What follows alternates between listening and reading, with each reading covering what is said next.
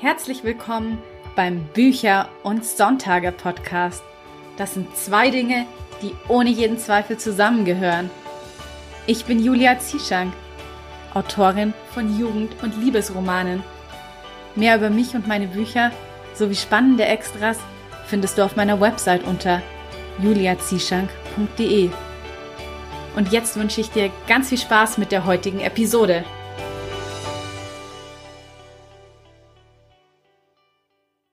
Hallo, ich freue mich sehr, dass du heute wieder eingeschaltet hast zu einer neuen Episode von Bücher und Sonntage.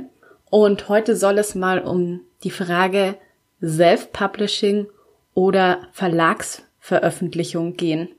Bei diesem Thema, da scheiden sich ja so ein bisschen die Geister.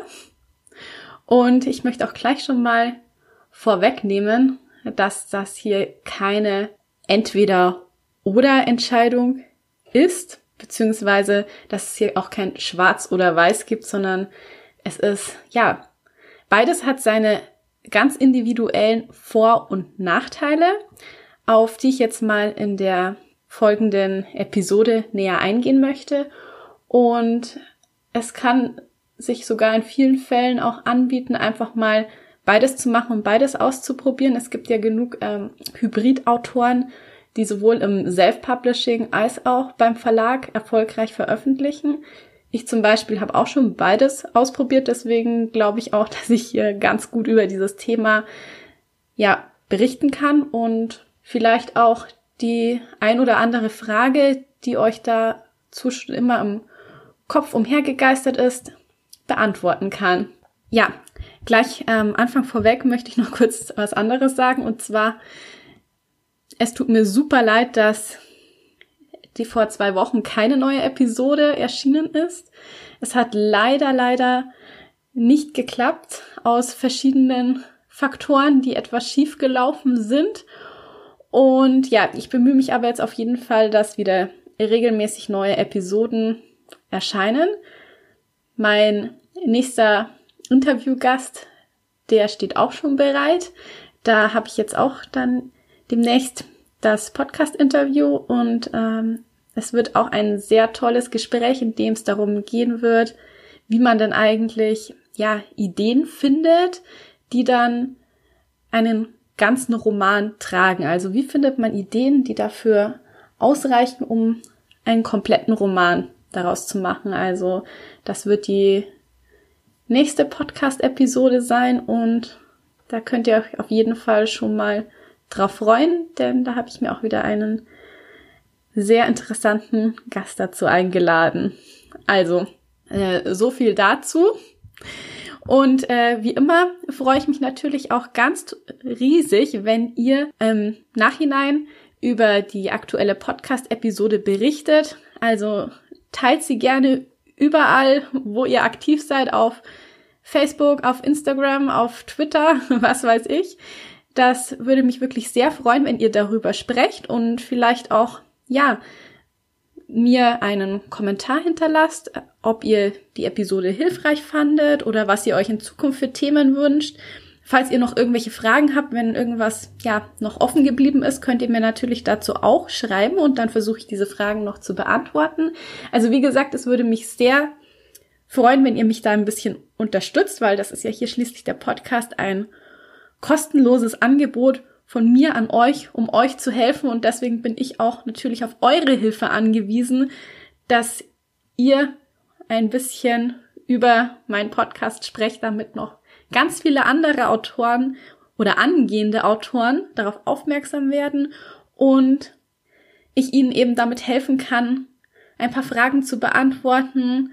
Ja, und damit sie natürlich auch die richtigen Tools und Werkzeuge an die Hand bekommen, um erfolgreich ihre Romane zu schreiben und vielleicht sogar durch die Tipps, die sie hier bekommen, auch bessere Romane zu schreiben. Das wäre ja natürlich das Ziel des Ganzen. Ja, deswegen ist Unterstützung immer gern gesehen. Jetzt lege ich aber wirklich los mit dem Thema der heutigen Episode. Self-Publishing oder Verlagsveröffentlichung.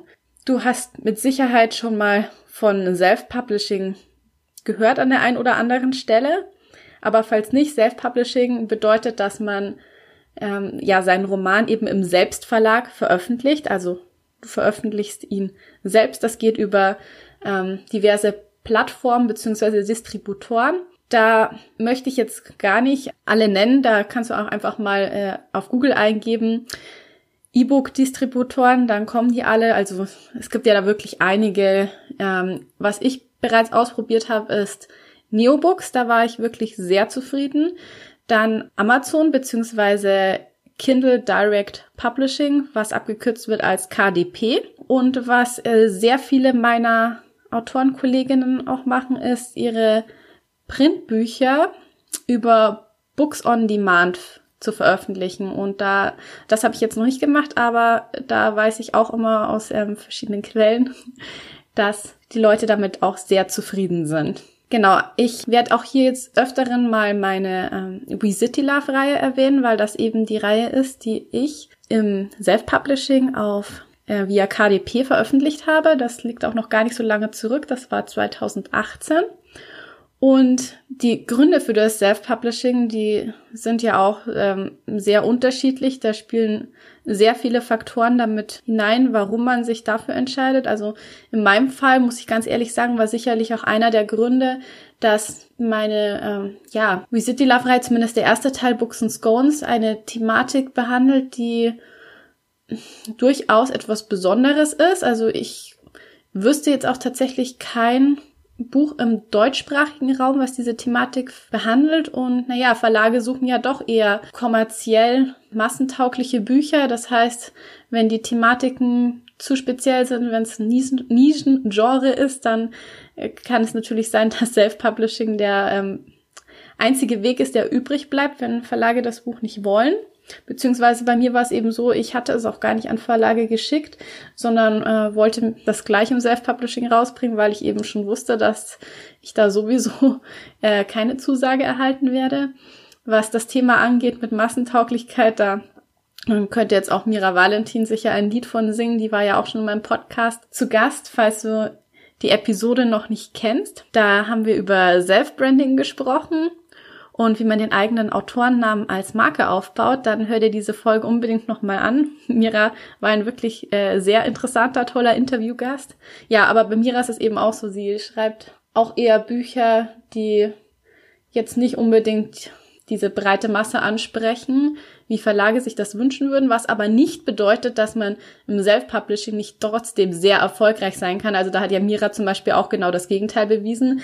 Ähm, Gerade ihre Enyador-Saga, die war ja auf Platz 8 im allgemeinen Kindle Bestseller Ranking und ist jetzt auch immer noch nach so vielen Jahren der Veröffentlichung richtig weit oben. Also wie gesagt, das sagt noch lange nichts darüber aus, wie erfolgreich du beim Self-Publishing am Ende bist. Was natürlich beim Self-Publishing vielleicht auch mit einspielen kann, warum man sich dafür entscheidet, ist, dass man höhere Tantiemen bekommt. Also im, im Verlagsbereich, da liegen, das hängt auch immer, bis beim Verlag hängt auch das ähm, Honorar davon ab, ob es jetzt ein reiner E-Book-Verlag ist, dann bekommt man da schon 30 Prozent und aufwärts für seine, für seine verkauften E-Books an Honorar.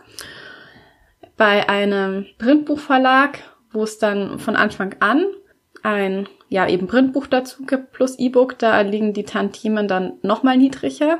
Deswegen ist das definitiv etwas, was man schon in Erwägung ziehen sollte, weil eben beim Self-Publishing bekommt man zumindest, wenn du es ohne Distributor machst, also zum Beispiel direkt eben bei Amazon hochlädst, dann bekommt man von Amazon auch 70 Prozent.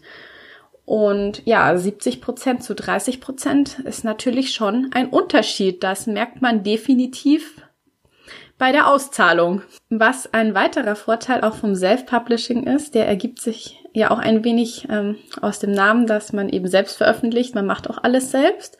Das heißt, du hast äh, die volle Kontrolle über den Entstehungsprozess deines Buches. Das kann natürlich für andere auch ein Nachteil sein, die sich nicht mit so Dingen wie ähm, Coverdesign und Klappentext überlegen, herumschlagen wollen, die das gerne mögen, wenn der Verlag das einem abnimmt, damit man sich nur auf Schreiben konzentrieren kann.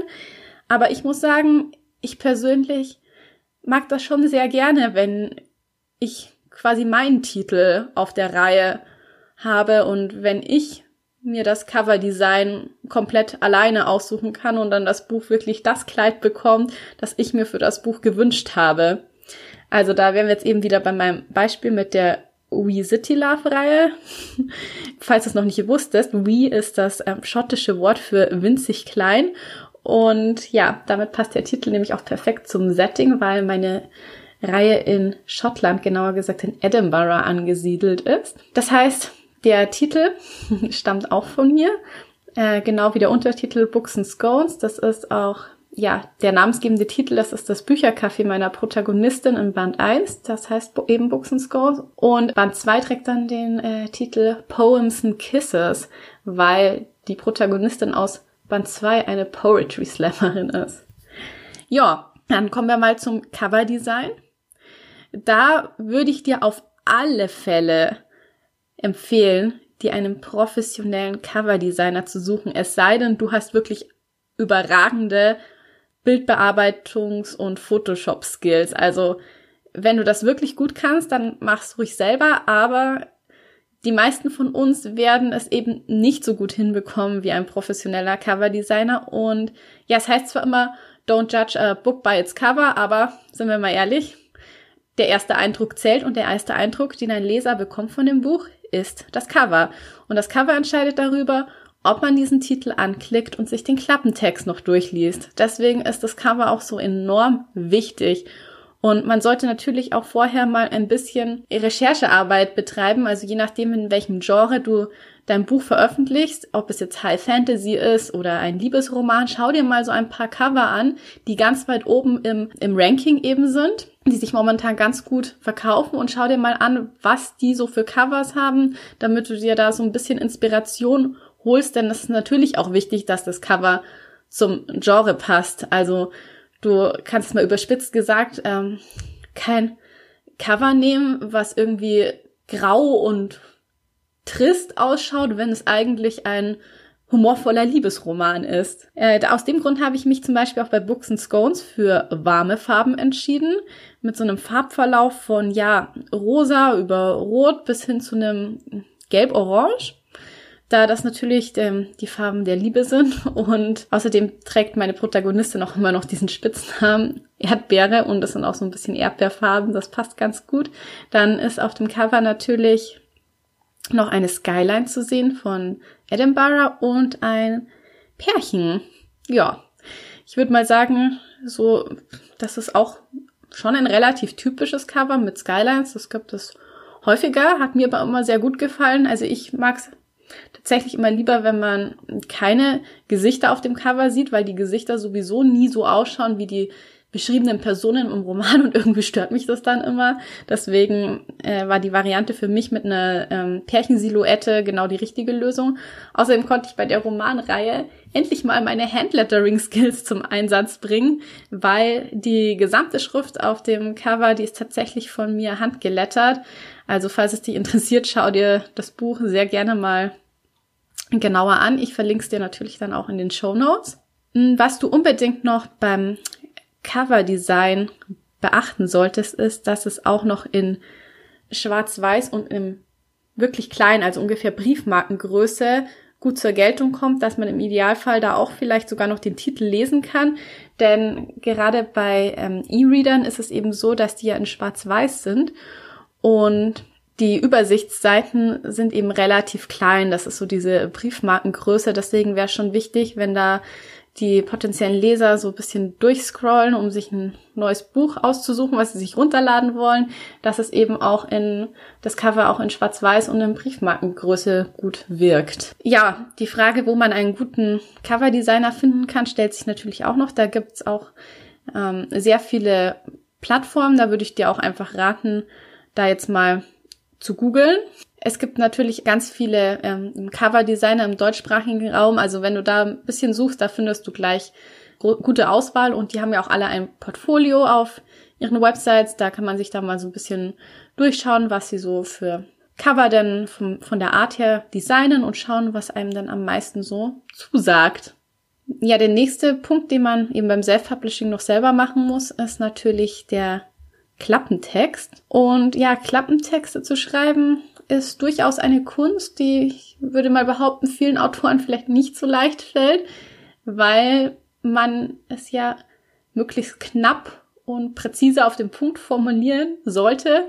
Und wir wissen ja alle, wir Autoren würden keine Romane schreiben, wenn wir es schaffen würden, uns kurz zu fassen. Deswegen, das ist quasi die Kunst, sich kurz zu fassen, äh, nicht zu viel zu verraten über den Inhalt, auch nicht zu viele, ähm, nicht zu sehr ins Detail gehen, sondern wirklich es sollte so knapp wie möglich gehalten sein und natürlich neugierig auf das Buch machen. Ich lese jetzt mal beispielhaft den Klappentext für Books and Scones vor, weil ich finde, ja, dass der eigentlich ein sehr gutes Beispiel ist.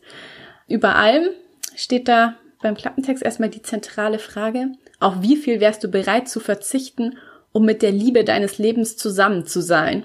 Und jetzt beginnt der eigentliche Klappentext. Die 23-jährige Emily McWilliam ist die Besitzerin des Cafés Books and Scones in Edinburgh. Als sie unfreiwillig bei einem Speeddating mitmacht, lernt sie den überaus attraktiven Finn kennen, der mit seiner liebenswerten Art ihr Herz höher schlagen lässt. Doch warum ist Finn seit Jahren Single und was verbirgt er vor Emily? Die beiden kommen sich langsam näher, wodurch die Eifersucht ihres Ex-Freundes angestachelt wird und die Situation sich zuspitzt, bis Emily Angst haben muss, ihr Kaffee zu verlieren. Als Emily schließlich hinter Finns Geheimnis kommt, muss sie sich die Frage stellen, ob sie bereit ist, eine Beziehung zu führen, die so ganz anders ist, als sie es sich erhofft hätte.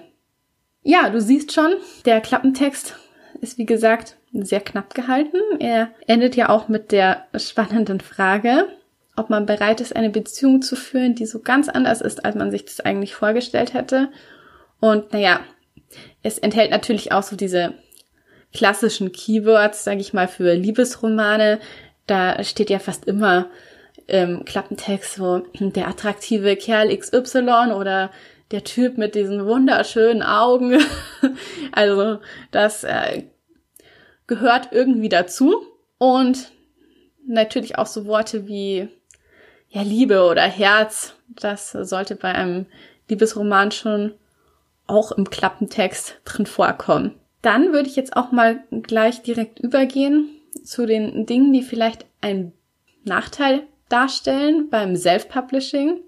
Und zwar zum einen, dass es vermutlich auch der größte Nachteil gegenüber einem Verlag ist, dass man eben allein sämtliche Kosten im Voraus trägt. Also ich habe noch vergessen zu sagen, dass es natürlich auch sehr wichtig ist, ein Lektorat zu bezahlen bei deinem Buch, das du selbst veröffentlichst und im Idealfall auch noch ein Korrektorat. Denn die Bücher sollten von der Professionalität natürlich so sein, dass man als Leser nicht unterscheiden kann, ob man hier ein selbstveröffentlichtes Buch in den Händen hält oder eines von einem Verlag. Die, das sollte auch wirklich dein Anspruch sein, dass du ein Buch rausbringst, das so professionell wie möglich ist. Und dazu gehört auf jeden Fall ein Lektorat. Denn egal wie oft du es selbst überarbeitest, egal wie viele Testleser du hast, die können alle nicht einen guten Lektor oder eine gute Lektorin ersetzen. Denn man selber wird einfach irgendwann blind für die Dinge und ein Lektor hat natürlich nochmal einen ganz anderen Blick auf den Roman und prüft ihn nochmal auf Herz und Nieren. Und bei mir ist es jedes Mal so, ich denke ja immer, also diesmal hast du wirklich schon richtig gutes Niveau abgeliefert und dann kriege ich das zurück aus dem Lektorat und die Seiten alles rot, alles rot, so viel Kommentare und wo ich mir denke so, was, wie, wie konnten die noch so viel finden? Und dann denke ich mir auch immer, ja, ja, da hat sie recht. Äh, das ist wirklich ein Ding, da sollte ich mir nochmal Gedanken drüber machen, das sollte ich nochmal umändern, umschreiben. Also genau. Und ein Lektorat ist so ziemlich der teuerste Kostenpunkt beim, bei einem Buch. Also das Lektorat kostet wirklich am meisten Geld. Korrektorat ist dann schon etwas günstiger, Coverdesign ist auch etwas günstiger, aber natürlich summiert sich das alles. Vor allen Dingen, wenn du dann vielleicht auch noch jemanden dafür bezahlst, dass er dein Buch korrekt setzt, weil das gehört natürlich auch dazu, dass der Buchsatz gemacht wird, damit das Buch eben wirklich ausschaut wie auch eins vom Verlag. Buchsatz kann man natürlich auch selber machen, wenn man sich da ein bisschen in die Thematik eingelesen hat, wie man Bücher korrekt zu setzen hat. Ich muss ganz ehrlich sagen, ich finde das eine sehr mühselige Arbeit, mich da hinzusetzen und ja, Zeile für Zeile das Buch zu setzen. Deswegen habe ich es setzen lassen. Aber wie gesagt, das ist auch etwas, was man wirklich selber machen kann, wenn man eben da wenigstens das Geld sich sparen möchte. Ja, deswegen ist das wirklich, denke ich mal, der größte Nachteil beim Self-Publishing, dass man im Vorfeld hm, so viel Geld ausgeben muss. Die Kosten müssen natürlich ja durch die Buchverkäufe dann erstmal wieder reinkommen und das birgt auf jeden Fall auch ein gewisses Risiko. Das ist ganz klar. Ich meine, das Risiko gibt es immer, dass man die Kosten nicht wieder reinkriegt. Aber wenn dein Buch wirklich gut ist, wenn du darauf achtest, dass es ja schon von außen professionell wirkt, dass es neugierig macht, dann denke ich auch, musst du dir keine Sorgen machen, dass das Geld nicht wieder reinkommt. Dann wird sich das schon gut verkaufen. Da musst du auch ein bisschen an dich und deine Geschichte glauben. Und eins möchte ich da in dem Zusammenhang gleich noch sagen. Äh, bei einer Verlagsveröffentlichung zahlt man selbstverständlich eben kein Geld. Also solche Sachen, Lektorat, Korrektorat, Cover, Design, das übernimmt alles der Verlag auf eigene Kosten. Also bitte, bitte fall nicht auf Bezahlverlege rein. Ein seriöser Verlag wird niemals von dir Geld verlangen dafür, dass er dein Buch dann veröffentlicht. Also das ist wirklich wichtig. Da tapp auf gar keinen Fall in, in diese Falle von Bezahlverlegen. Ja, den anderen Punkt, den hatte ich ja eh schon mal so kurz angerissen, was noch ein Nachteil ist beim Self-Publishing, ist natürlich die Zeit, dass man sich eben nicht nur auf das Schreiben konzentriert, sondern noch viele Dinge außenrum machen muss. Äh, ja, wobei Marketing muss man ja heutzutage auch bei Verlagsveröffentlichungen selber machen, beziehungsweise Verlage übernehmen schon Marketing, aber auch eher nur, muss man ganz ehrlich sagen, bei ihren Spitzentiteln. Und im Normalfall haben auch die ganzen Verlagsautoren ihre Social Media Kanäle. Das heißt, so der Marketingaufwand, der ist jetzt, egal ob Verlag oder Self-Publishing, relativ gleich.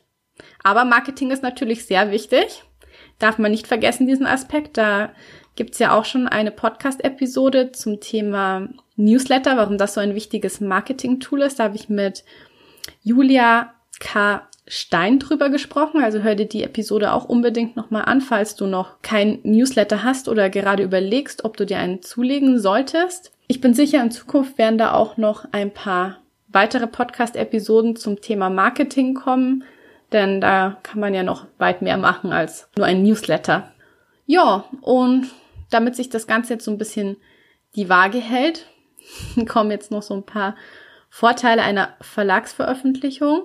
Ein großer Vorteil ist natürlich, wenn man einen Verlag hat, der dich wirklich auch in den Buchhandel bringt. Wobei ich dazu sagen muss, das ist natürlich nicht bei E-Book-Verlägen der Fall, da ein E-Book-Verlag ja auf, ähm, ja, wie schon der Name sagt, auf digital ausgerichtet ist. Aber bei den ja, großen Printverlagen, da liegt man dann natürlich auch im Buchhandel. Und das kann ja für viele doch ein Grund sein oder ein Anreiz sein, dass er sich für eine Verlagsveröffentlichung entscheidet oder warum er lieber einen Verlag hinter sich haben möchte, weil es natürlich ein tolles Gefühl ist, in einen Buchladen zu gehen und dort sein eigenes Buch zu entdecken. Das kann hier, glaube ich, auch keiner bestreiten, dass das anders wäre. Ja, und dann ist natürlich auch toll, was ähm, das Thema Marketing angeht, dass Verlage so Sachen auch organisieren können wie Lesungen oder eine Signierstunde, zum Beispiel auf der Buchmesse oder ich sag mal, wenn man es mal ähm, geschafft hat, in Anführungszeichen, dann geht man vielleicht ja auch mal auf Lesereise durch Deutschland oder so. Das ist ja auch etwas, was jetzt nur mit Verlag möglich ist. Wobei es natürlich, aber wie gesagt, so ist das, dass es auch bei all den Dingen auch natürlich auf die Größe vom Verlag drauf ankommt. Also bei wirklich kleinen Nischenverlagen, da ist es dann auch der Fall, dass man sein Buch eben eher selten im Buchhandel sieht. Deswegen meinte ich auch im Vorfeld, es ist schwierig, jetzt hier so eine ähm, ja, Ja-Nein-Antwort zu geben, weil das alles immer so ein bisschen so, ja, individuell ist, äh, bisschen Grauzone auch ist. Ich hoffe, du weißt, was ich meine. Und wie gesagt, es ist ja auch so, eine Hürde ist natürlich auch so, dass ja ein Verlag überhaupt erstmal dein Manuskript haben will. Also das darf man ja auch nicht übersehen, dass es durchaus ja auch viele Absagen hagelt und man ein dickes Fell braucht, um damit klarzukommen und durchzuhalten, bis dann, dann mal dieses eine Jahr kommt äh, von einem Verlag und der an dich glaubt und dich dann veröffentlicht. Ja, da sollte man auf jeden Fall immer abwägen und ich hoffe auf jeden Fall, dass dabei auch meine Podcast-Episode ein bisschen hilft, sich da klarer zu werden, was denn so im Einzelnen die Vor- und Nachteile sind und wie man sich dann, wenn man gerade am Abwägen ist, dann entscheiden soll. Ganz zum Schluss möchte ich jetzt noch mal ein bisschen mh, drauf eingehen, was denn so vielleicht auch die Nachteile einer Verlagsveröffentlichung sind. Ähm, vieles habe ich jetzt eben eh schon im Zusammenhang auch mit ähm, Self-Publishing immer so in einem Nebensatz erwähnt. Also wie eben, dass es bei einer Verlagsveröffentlichung weniger Mitspracherecht gibt, zum Beispiel auch was Cover und Titel angeht, denn der Verlag, ja, der hat ja auch langjährige Erfahrung und weiß, was sich gut verkauft und was die Zielgruppe anspricht und ähm, dementsprechend haben sie da ihre eigenen Vorstellungen, wie Cover und Titel aussehen sollen und die müssen ja nicht unbedingt mit deinen Vorstellungen übereinstimmen, aber vielleicht sollte man sich da auch in dem Fall auf die langjährige Erfahrung des Verlags verlassen und dem Verlag vertrauen, auch wenn es natürlich manchmal schade ist, wenn das Buch dann am Ende doch ein ganz anderes Cover hat als das, was man sich vielleicht selbst gewünscht hätte. Aber ja, man kann natürlich schon Änderungswünsche äußern und bisschen mitreden, allerdings nur bis zu einem gewissen Grad. Der Verlag hat dann da in dem Fall doch das letzte Wort. Die geringeren Honorare habe ich ja auch schon angesprochen, aber das ist auch verständlich, weil ein Verlag ja auch, wie gesagt, im Vorfeld da die ganzen Kosten für dich übernimmt, mit Lektorat und allem. Dann müssen die Leute, die im Verlag angestellt sind, bezahlt werden. Da sind ja immer eine Menge Menschen noch dran beteiligt, die auch alle natürlich ein Anrecht haben auf einen Teil des, des Geldes, den man mit dem Buch erzielt. Und man muss natürlich auch sehen, dass ja natürlich ein Verlag ein Unternehmen ist mit einer Gewinnerzielungsabsicht und dementsprechend auch als solches agiert, weshalb ihm dann auch ein Anteil, ein Prozentanteil am Erlös deiner Buchverkäufe zusteht. Ja, und das waren jetzt so ziemlich die ganzen Vor- und Nachteile, die mir so eingefallen sind zum Thema Self-Publishing oder Verlagsveröffentlichung.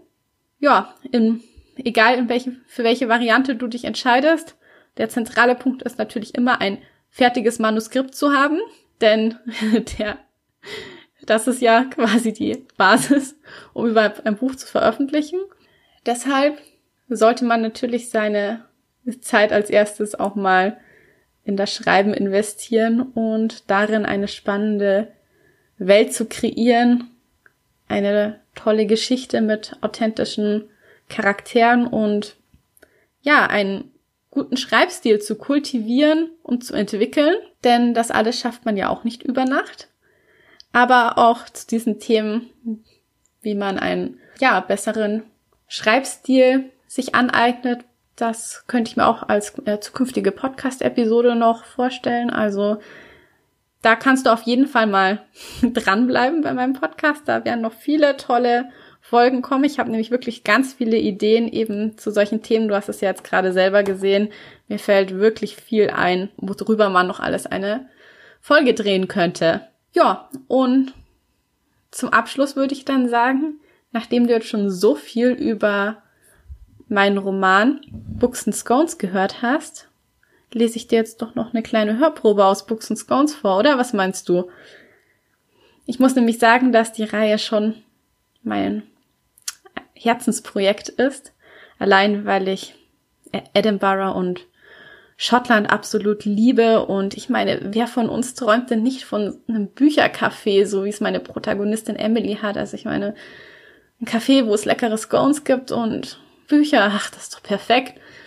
Und dann hoffe ich natürlich, dass ich dich vorhin mit meinem Klappentext schon ein bisschen neugierig auf dem Roman gemacht habe und ja, spätestens dann jetzt mit der Hörprobe dich vielleicht auch davon überzeuge, dir mal das Buch näher anzusehen und vielleicht hast du ja Lust, nach Edinburgh abzutauchen und mit Emily gemeinsam das Geheimnis von Finn zu ergründen, warum er denn seit Jahren Single ist.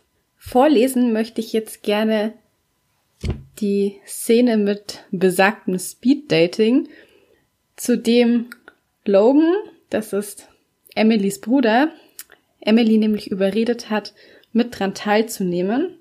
Und ja, ich finde, dass die Szene eine recht lustige ist und deshalb gut jetzt für die Hörprobe passt, wenn man noch nicht so viel Vorwissen hat. Aber ich möchte dazu sagen, dass das Buch natürlich auch noch eine, wie schon so angerissen wurde, ernste Thematik auch behandelt. Das heißt, also es ist jetzt nicht nur so ein, ja, humorvoller Liebesroman, auch wenn natürlich immer wieder so lustige Szenen auch vorkommen. Dafür sorgt ja allein auch schon Emilys Mitbewohnerin, die auch echt eine Nummer für sich ist. Genau. Also ich finde das Buch, deswegen mag ich es auch so gern, weil es so eine richtig tolle Mischung geworden ist aus Humor, aber gleichzeitig mit einer besonderen Thematik, über die man sonst nicht so viel hört. Und es hat, ja, viel Liebe mit dabei, auch vielleicht ein bisschen Herzschmerz und ein atemberaubendes Setting. ja. Ich hoffe, ihr verzeiht mir mein Schwärmen. Für das eigene Buch darf man das hoffentlich. Und nun folgt eine kleine Hörprobe aus And Scones von Julia Zieschank. Hi, ich bin Stefano. Freut mich, dich kennenzulernen, drang die tiefe Stimme meines Gegenübers mit leichtem Akzent an mein Ohr. Ich hob den Blick von meinem Bogen und rang mir ein Lächeln ab. Emily! Meine Güte, wieso war mir das hier nur so unangenehm? Ich musste doch nur ein bisschen mit ihm plaudern. Das war doch nichts dabei. Mit meinen Kunden schwätzte ich doch auch jeden Tag. Kommst du aus Spanien? Platzte es aus mir heraus. Aus Portugal. Stefano erwiderte mein Lächeln, legte die nackten Unterarme offen auf der Tischplatte ab und beugte sich zu mir vor. Ich konnte deutlich die dunklen Härchen darauf erkennen, sah aber auch seine Sehnen und die schlanken Finger. Aus seiner Körperhaltung schloss ich, dass er mich sympathisch fand. In Portugal war ich noch nie, aber dort ist es bestimmt schön warm. Jedenfalls wärmer als hier, wo man ja oft nicht einmal merkt, ob gerade Sommer oder Winter ist. Ich biss mir auf die Zunge. Was gab ich da von mir? Er lachte leise in sich hinein. Ein tiefer, dunkler Laut. Ein bisschen, erwiderte er und zwinkerte mir zu. Aber in deiner Gesellschaft wird es bestimmt nicht einmal am Nordpol kalt. Ich spürte, wie mir die Röte ins Gesicht schoss. Na toll. Auf blassen Gesichtern sah man einfach alles. Nichts konnte man verbergen, und ich war mir sicher, dass sich meine Gesichtsfarbe gerade auf ziemlich unattraktive Weise mit meiner Haarfarbe biss. Ich würde trotzdem Handschuhe mitnehmen, murmelte ich.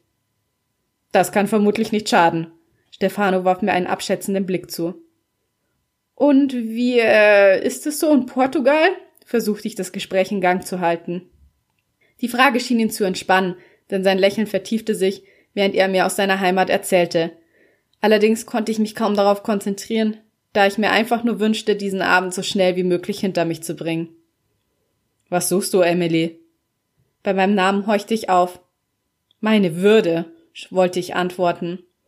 Ähm, im Moment nichts. Manchmal frisst meine Waschmaschine eine Socke und die suche ich dann ewig. Aber gerade ist das schon länger nicht mehr passiert. Stefano legte den Kopf schief, als wüsste er nicht recht, was er von meiner Antwort halten sollte. Dann grinste er breit. Du bist echt witzig. Ich meinte, suchst du etwas Festes oder nur jemanden für eine Nacht? Ach so. Ein Glück, dass die Röte von vorhin noch nicht abgeklungen war. So fiel es wenigstens nicht auf, dass ich erneut errötete. Ähm, was Festes? nuschelte ich. Und du? Ich auch. Dann hätten wir ja schon etwas gemeinsam. Sehr schön. Ich bezweifelte stark, dass die Suche nach einer längerfristigen Beziehung als ausreichende Basis für Gemeinsamkeiten diente, konnte aber meine Zweifel nicht mehr einbringen. Die Zeit ist um, erklang Logans Stimme. Sie haben nun drei Minuten Zeit, um Ihre Eindrücke in dem Fragebogen festzuhalten. Dankbar, Stefano nicht länger mit knallrotem Kopf in die Augen sehen zu müssen, senkte ich den Blick und füllte eifrig den Fragebogen aus.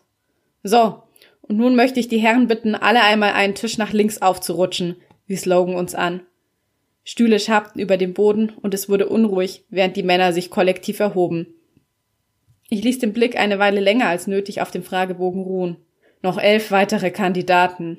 Elf weitere ungeschickte Gespräche und dann konnte ich endlich nach Hause gehen und versuchen, so zu tun, als hätte dieser Abend niemals stattgefunden. Als ich aufblickte, saß mir gegenüber Ronald Smith, alias der unfreundliche Streber. Na schön, brachten wir es eben gleich hinter uns. Ich bin Ronald, wie Sie bereits mitbekommen haben, und Sie sind? Nicht an einem Gespräch mit Ihnen interessiert, blaffte ich. Entschuldigung, ich war wohl vorhin etwas unhöflich, aber ich kann überteuerte Getränke nicht ausstehen. Außerdem hielt ich sie für eine Angestellte des Kaffees. Etwas, fand ich, etwas untertrieben. Außerdem schien er geizig zu sein, und das mit der Angestellten hatte eindeutig abwertend geklungen. Zornig lehnte ich mich in meinem Stuhl zurück, verstrengte die Arme vor der Brust und sah mich demonstrativ im Raum um. Die folgenden fünf Minuten konnte Ronald von mir aus Selbstgespräche führen. Alle im Raum schienen sich prächtig zu amüsieren. Na toll. Mein Blick huschte zu Logans Kumpel, der in der gleichen Pose wie ich im Stuhl zurückgelehnt dasaß. Wenigstens einer, der auch keinen Spaß hatte. Als hätte er gespürt, dass ich ihn beobachtete, sah er in meine Richtung und für einen Moment kreuzten sich unsere Blicke. Ich las in seinem Frustration und eine gewisse Distanziertheit, als hätte er eine Mauer um sich herum errichtet. Unweigerlich fragte ich mich, weshalb er hier war. Beim Speeddating waren das Wichtigste Offenheit und Neugier, um sich auf die Leute einlassen zu können, und nichts davon sah ich in seinen Augen. Er wandte den Blick ab und antwortete auf etwas, das die junge Frau ihm gegenüber gesagt hatte. Ein gewisser Lebensstandard ist für mich genauso essentiell wie eine gewisse Grundintelligenz. Würden Sie sagen, Sie verfügen über all das? drang Ronalds Stimme wieder an mein Ohr. Wie bitte? Ansonsten sehe ich in dieser Bekanntschaft nämlich keine Zukunft und fürchte sie dahingehend enttäuschen zu müssen, sollten sie sich bereits Hoffnungen gemacht haben. Ich konnte ihn nur mit offenem Mund anstarren, als Logan zum Glück verkündete, dass die Zeit abgelaufen war. Ich kreuzte unsympathisch an und kritzelte davor ein Unendlich-Zeichen. Der nächste Typ, der mir gegenüber saß, war nicht weniger skurril. Ein mitzwanziger Hipster mit Vollbart und Dutt, der vor sich auf dem Tisch eine mitgebrachte Packung Weintrauben stehen hatte, aus der er mir eine anbot. Ich war viel zu perplex, weshalb ich einfach Danke sagte und mir eine Traube abzupfte. Sie schmeckte schön süß und saftig. Bietest du immer Leuten Weintrauben an, deren Namen du noch nicht einmal kennst? Nur wenn sie hübsch sind, gab er ohne mit der Wimper zu zucken zurück. Mein Blick fiel auf die tätowierten Unterarme, die unter dem bis zu den Ellbogen hochgekrempelten Holzfällerhemd hervorlugten. Ich spürte, wie mir erneut eine leichte Hitze in die Wangen schoss. Nun, ich schätze, wegen der Weintraube bin ich dir nun meinen Namen schuldig. Emily, stellte ich mich mit einem Lächeln vor. Sehr erfreut, Emily. Der Hipster erwiderte es und streckte mir seine Hand entgegen, die ich ergriff. Ich bin James. Er zupfte sich selbst eine Weintraube ab und warf sie sich in den Mund. Wie kommt es, dass eine so hübsche Frau wie du nicht vergeben ist? Ich fing an, James zu mögen. Er war nett, aufgeschlossen, verteilte Komplimente und hatte mir eine Weintraube angeboten. Vielleicht war das ja der Schlüssel zum Erfolg. Weintrauben. Nicht umsonst hatten sich schon die alten Ägypter unter Palmenwedeln geräkelt und mit Weintrauben füttern lassen. Ich zuckte die Achseln. Der Richtige war wohl einfach noch nicht dabei. Und was ist mit dir? James nahm sich noch ein paar mehr Weintrauben. Das gleiche, schätze ich. Er kaute und sah mich nachdenklich an. Trennst du den Müll und ernährst dich vegan? Wie bitte? Ich verschluckte mich an meinem eigenen Speichel und hustete. Das heißt also nein. James lehnte sich zurück und blickte mich offenkundig enttäuscht an. Anscheinend war sein Interesse an mir damit erloschen und mir wurde langsam klar, wieso er noch Single war. Ich werfe Batterien immer in den Hausmüll. Alles andere ist mir zu anstrengend und außerdem esse ich dreimal täglich Fleisch. Das ist mir sehr wichtig, hörte ich mich sagen, obwohl nichts davon stimmte. Doch ich war einfach frustriert. Frustriert, weil ich immer nur die falschen Männer kennenlernte. Frustriert, weil diese Ansprüche an mich stellten, ohne mich zu fragen, was ich davon hielt. Endlich war die Zeit um und ich kritzelte meine Bewertung auf den Bogen. Es folgten fünf weitere Teilnehmer, mit denen die Gespräche zwar okay waren, von denen mich aber keiner umhaute. Bei niemanden hatte ich das Bedürfnis verspürt, ihn wiedersehen zu wollen. Noch vier weitere, dann hatte ich es endlich überstanden. Als die nächste Sechs-Minuten-Runde begann, war ich überrascht, als ich von meinem Bogen aufschaute und Logans Kumpel vor mir saß. Aus der Nähe betrachtet sah er definitiv noch besser aus. Ich war mir sicher, Rachel hätte ihn als Sahneschnittchen bezeichnet. Er trug ein schlichtes schwarzes Shirt was aber auf mich überhaupt nicht langweilig, sondern vielmehr verdammt heiß wirkte. Die dunkelbraunen Haare waren zu einem Undercut geschnitten, seine Nase war lang und schlank und unter dichten braunen Augenbrauen sahen mich ebenso braune Augen widerwillig, ja beinahe ablehnend an. Er musterte mich nicht gerade unauffällig, und ich spürte, wie ich unter seinem Blick zu erröten begann. So ein Mist. Ich hätte definitiv mehr Schichten Make-up auflegen sollen. So jedoch konnte meine Haut nicht verbergen, wie er auf mich wirkte. Nervös strich ich mir eine Ponysträhne aus den Augen. Ich bin Emily. Mir gehört der Laden hier, fing ich das Gespräch an und ärgerte mich im selben Moment darüber. Einen blöderen Anfang hätte ich kaum finden können. Wie kindisch war es bitte, mit einem Kaffee zu prahlen? Ich starrte angestrengt auf die weißen Backsteine hinter ihm, um seine Reaktion nicht verfolgen zu müssen. Finlay, sagte er in neutralem Tonfall, der mich nicht ahnen ließ, was er wirklich von mir hielt. Ein schönes Kaffee hast du. Wobei es hier mit Sicherheit noch viel gemütlicher wäre, wenn keine solche Veranstaltung stattfände. Seine Stimme war angenehm tief, und mit dieser Äußerung hatte er gerade noch ein paar mehr Sympathiepunkte gesammelt. Überrascht blickte ich ihn an. Das klang fast so, als wäre meine vorherige Einschätzung richtig gewesen und er fände das alles hier wirklich genauso ätzend wie ich. Du findest das Speeddating auch total überflüssig? Überflüssig ist gar kein Ausdruck. Ich mache nur wegen Logan mit. Er schuldet mir was dafür. Er presste die Lippen zu einem Strich zusammen. Verblüfft schnappte ich nach Luft. Genau wie ich. Logan hat mich durch eine undurchdringliche Argumentationskette geradezu gezwungen, hieran teilzunehmen. Sowas kann er sehr gut. Finlay warf aus zusammengekniffenen Augen einen kurzen Blick zu Logan. Er hatte einen kantigen Kiefer und wunderbar volle, geschwungene Lippen, um die ich ihn fast schon beneidete.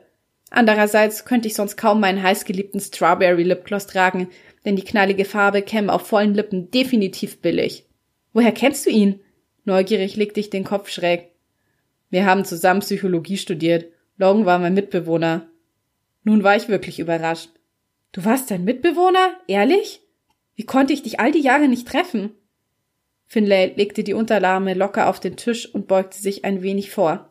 Der widerwillige Ausdruck in seinen Augen war verschwunden, seine Mundwinkel hoben sich sogar einen Millimeter nach oben.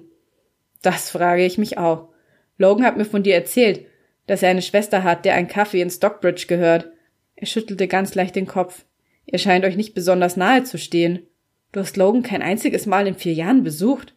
Das stimmt so nicht ganz. Früher standen wir uns sehr nahe. Eigentlich tun wir es immer noch. Wir telefonieren regelmäßig. Ich glaube, der Grund, warum ich nie in seiner WG war, ist, dass ich erwachsen werden und alleine klarkommen wollte. Ich wollte mir selbst beweisen, dass ich das alles ohne Hilfe hinkriege. Ganz besonders die Sache mit dem Kaffee. Ich wollte nicht von meinem großen Bruder überwacht werden. Finlay nickte knapp, als erschien ihm das durchaus logisch. Unter dem Tisch knetete ich meine Hände. Dieser Mann machte mich nervös, ohne dass ich den genauen Grund dafür hätte nennen können. Arbeitest du ebenfalls bei dieser Online-Dating-Plattform wie Logan? Seid ihr Kollegen? Gott, nein, das wäre das Letzte. Finlay lehnte sich zurück und verschränkte die Arme im Nacken. Ich halte nichts von dieser Form des Kennenlernens. Nenn mich altmodisch, aber ich lerne Leute lieber in einem ungezwungenen Rahmen kennen, ohne dass im Vorfeld die Erwartung steht, einen Partner zu finden. Ich war bis vor kurzem ein Jahr in Frankreich auf einem Work-and-Travel-Trip unterwegs und studiere nun seit September Social Psychology als postgradualen Studiengang. Ich konnte nicht anders, als ihn anzugrinsen. Er fand das alles hier ebenfalls albern und er hatte ein Jahr in Frankreich gelebt. Wie cool war das denn bitte? Macarons en masse, Café au lait und ein glitzernder Eiffelturm bei Nacht. Okay, man merkte schon, ich war noch nie in Frankreich gewesen und mein Wissen über das Land bezog sich hauptsächlich auf romantische Filme, die dort spielten, aber trotzdem fand ich die Vorstellung sehr schön. Das klingt toll, erwiderte ich, deshalb mit deutlichem Enthusiasmus in der Stimme. Was?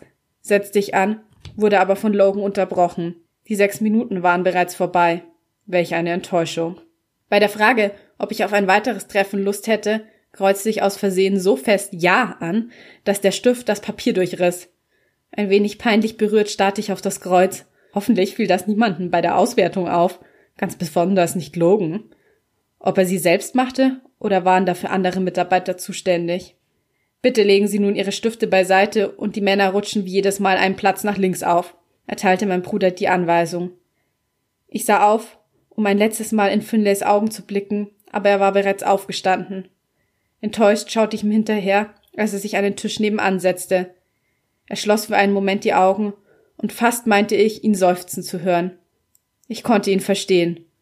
Auch ich sehnte das Ende dieser Veranstaltung herbei. Ja, wie es nun mit Emily und Finn weitergeht, das musst du nun selbst herausfinden. Wie es mit Emily und Finn weitergeht, das musst du nun selbst herausfinden. Ich verlinke dir Books and Scones auf jeden Fall in den Show Notes. Und dann würde ich mich natürlich wie immer freuen, wenn du mir eine Bewertung auf iTunes da lässt, falls du es denn noch nicht getan hast. Und vergiss natürlich auch nicht mir auf Spotify und iTunes zu folgen. Und damit bleibt mir nur noch zu sagen, ich hoffe, du schaltest wieder ein, wenn es Zeit ist für Bücher und Sonntage. Bis zum nächsten Mal.